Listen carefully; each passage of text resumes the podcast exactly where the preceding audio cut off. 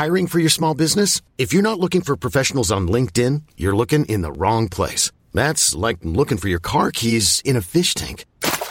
LinkedIn helps you hire professionals you can't find anywhere else, even those who aren't actively searching for a new job but might be open to the perfect role. In a given month, over 70% of LinkedIn users don't even visit other leading job sites. So start looking in the right place. With LinkedIn, you can hire professionals like a professional. Post your free job on linkedin.com slash achieve today.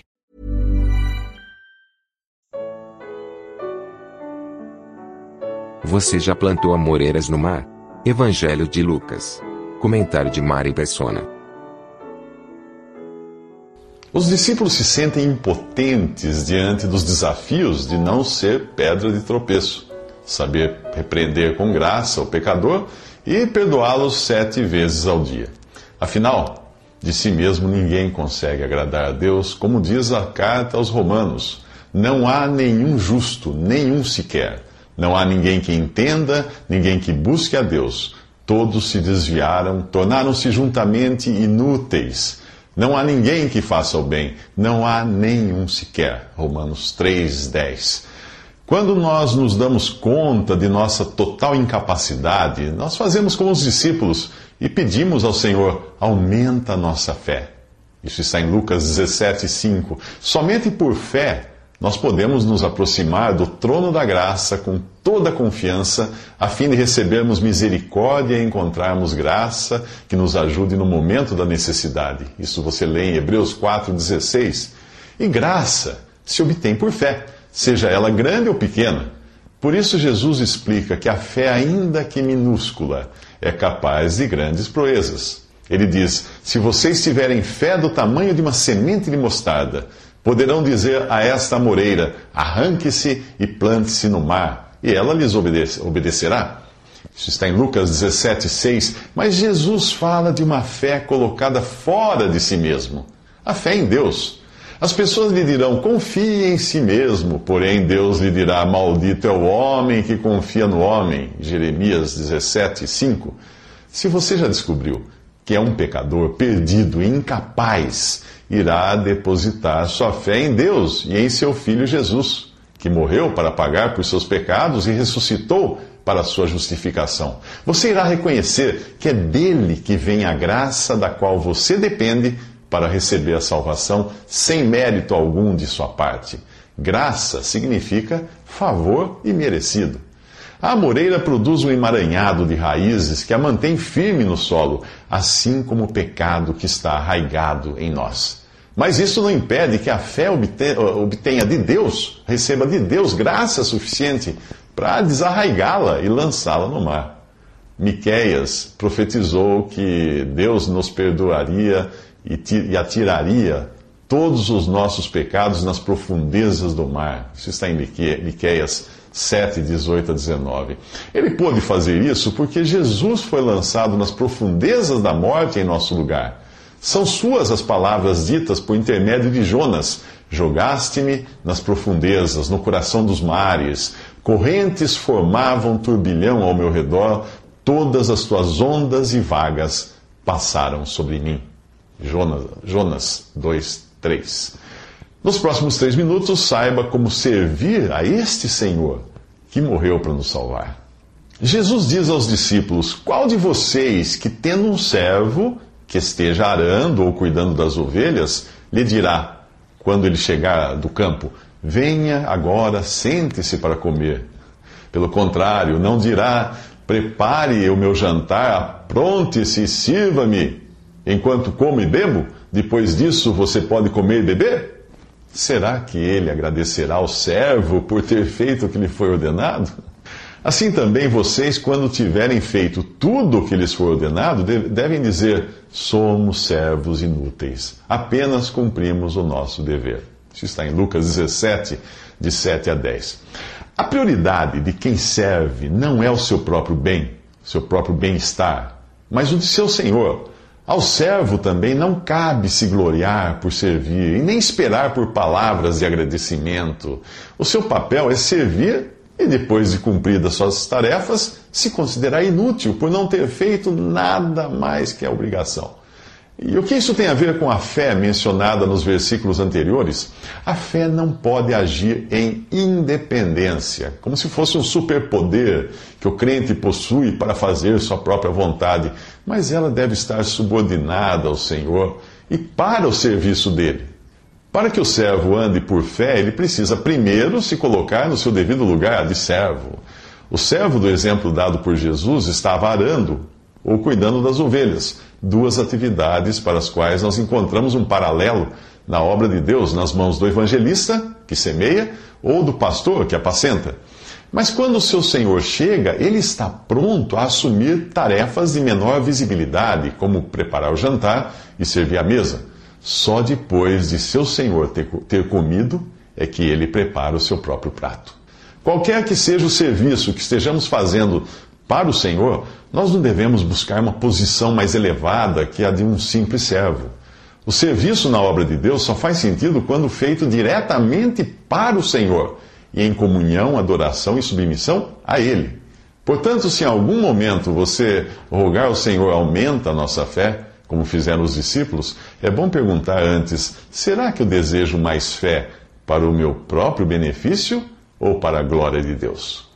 Não seja como aqueles que, quando pedem, não recebem, pois pedem por motivos errados, para gastar em seus próprios prazeres. É o que escreve Tiago na sua carta, capítulo 4. Nos próximos três minutos, você irá descobrir que nove dentre dez que rogaram ao Senhor para serem curados não estavam buscando a glória de Deus, mas apenas o seu próprio bem-estar. A caminho de Jerusalém, dez leprosos dirigiram-se a ele, a Jesus e ficaram a certa distância e gritaram em alta voz: Jesus, mestre, tem piedade de nós. Ao vê-lo, ao vê-los, uh, ele disse: Vão mostrar seus sacerdotes. Isso está em Lucas capítulo 17, de 11 ao 14. A lepra era uma doença temida. Além da enfermidade, o leproso era discriminado, expulso do convívio social. Por isso, estes ficaram a certa distância, ao invés de se aproximarem de Jesus. A lepra é uma figura do pecado por tirar a sensibilidade da pele, fazendo com que o doente se machuque sem sentir dor. O pecado faz o mesmo nos deixa insensíveis ao mal que nos corrói pouco a pouco, do mesmo modo como as infecções e a gangrena fazem com o corpo do leproso. O pecado também nos mantém a certa distância de Jesus. Os dez leprosos, leprosos pedem para serem curados, mas recebem instruções para se apresentarem aos sacerdotes. Todos obedecem, pois a lei dada a Israel determinava que apenas os sacerdotes tinham autoridade para declarar um leproso curado, curado de sua lepra e apto a voltar ao convívio social.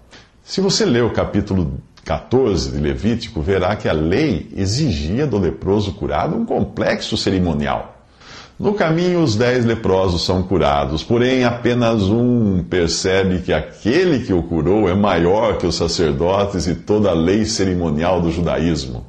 Ele não chega a ir até lá, até o templo, mas quando viu que estava curado, voltou, louvando a Deus em alta voz, prostrou-se aos pés de Jesus e lhe agradeceu. Este era samaritano. Isso está em Lucas 17, 14 a 16. Enquanto nove estão ocupados com o cerimonial, um está ocupado com Jesus, a verdadeira fonte da bênção, de, de quem ele então ouve algo, escuta algo que os outros não puderam escutar, por estarem presos à religião.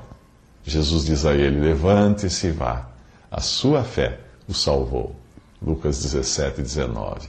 É triste ver como nove Nove dentre dez cristãos hoje em dia estão mais ocupados com um cerimonialismo vazio do que com a pessoa de Cristo. As únicas ordenanças dadas à igreja são o batismo, feito uma só vez na vida, e a ceia do Senhor, celebrada a cada dia do Senhor, que é o domingo. Tudo mais, como templos, sacerdotes, vestes rituais, sacrifícios, incensos, promessas, instrumentos musicais, dízimos, peregrinações, etc., não passa de uma imitação barata do judaísmo. Ocupar-se com isso é ficar de costas para Cristo, aquele que deve ser a nossa ocupação agora e eternamente. Nos próximos três minutos, Jesus fala do reino que estava no meio deles. Certa vez, tendo sido interrogado pelos fariseus sobre quando viria o reino de Deus, eh, Jesus respondeu: O reino de Deus não vem de modo visível, nem se dirá aqui está ele ou lá está, porque o reino de Deus está entre vocês. Lucas 17, de 20 a 21. Os fariseus esperavam pela manifestação gloriosa do Messias em um reino visível, ignorando o que havia sido previsto pelo profeta Daniel, que escreveu: O ungido será morto, e já não haverá lugar para ele. A cidade e o lugar santo serão destruídos pelo povo do governante que virá. Isso está em Daniel 9, 26. Jesus explica que o reino já estava entre eles, desde o momento em que o seu rei havia chegado ao mundo. Algumas versões da Bíblia trazem a frase: O reino de Deus está dentro de vós, porém a tradução correta é no meio de vós ou entre vós. Pois o reino não poderia estar dentro daqueles fariseus incrédulos. Jesus havia apresentado todas as credenciais do verdadeiro Messias e Rei de Israel, curando enfermos, restaurando a vista aos cegos e ressuscitando os mortos. Porém, os judeus não queriam recebê-lo. Não queremos que este reine sobre nós. Era o sentimento dos seus corações, expressado em Lucas 19, 14. A religiosidade que há no homem natural irá sempre buscar o que é visível mesmo que isso signifique virar as costas para Jesus e se ocupar com grandes edifícios, templos, rituais. Enquanto os nove leprosos curados se ocupavam com a grandiosidade física do Templo de Jerusalém e seus rituais, o décimo se prostrava aos pés de Jesus em gratidão. Quando Jesus voltar para estabelecer o seu reino de mil anos em glória, poder e majestade, todo o olho o verá mas aqui, o reino e o rei já estavam entre os judeus.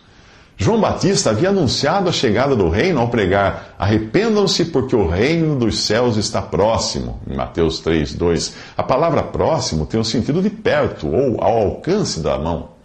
Em Mateus 12, 28, o próprio Jesus explica aos judeus: Se é pelo Espírito de Deus que eu expulso demônios, então chegou a vocês o reino de Deus. Mateus 12, 28. A expressão reino dos céus está mais relacionada ao governo desse reino, que passou a emanar dos céus, a partir do momento em que Jesus assentou-se nas alturas. Já a expressão reino de Deus tem mais a ver com o resultado moral que esse reino nos céus causa nas pessoas na terra. Nos próximos três minutos iremos entender melhor alguns aspectos do reino e da forma como ele hoje se apresenta neste mundo.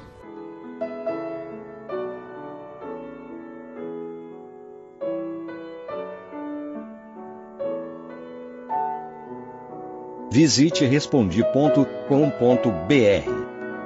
Visite também 3minutos.net.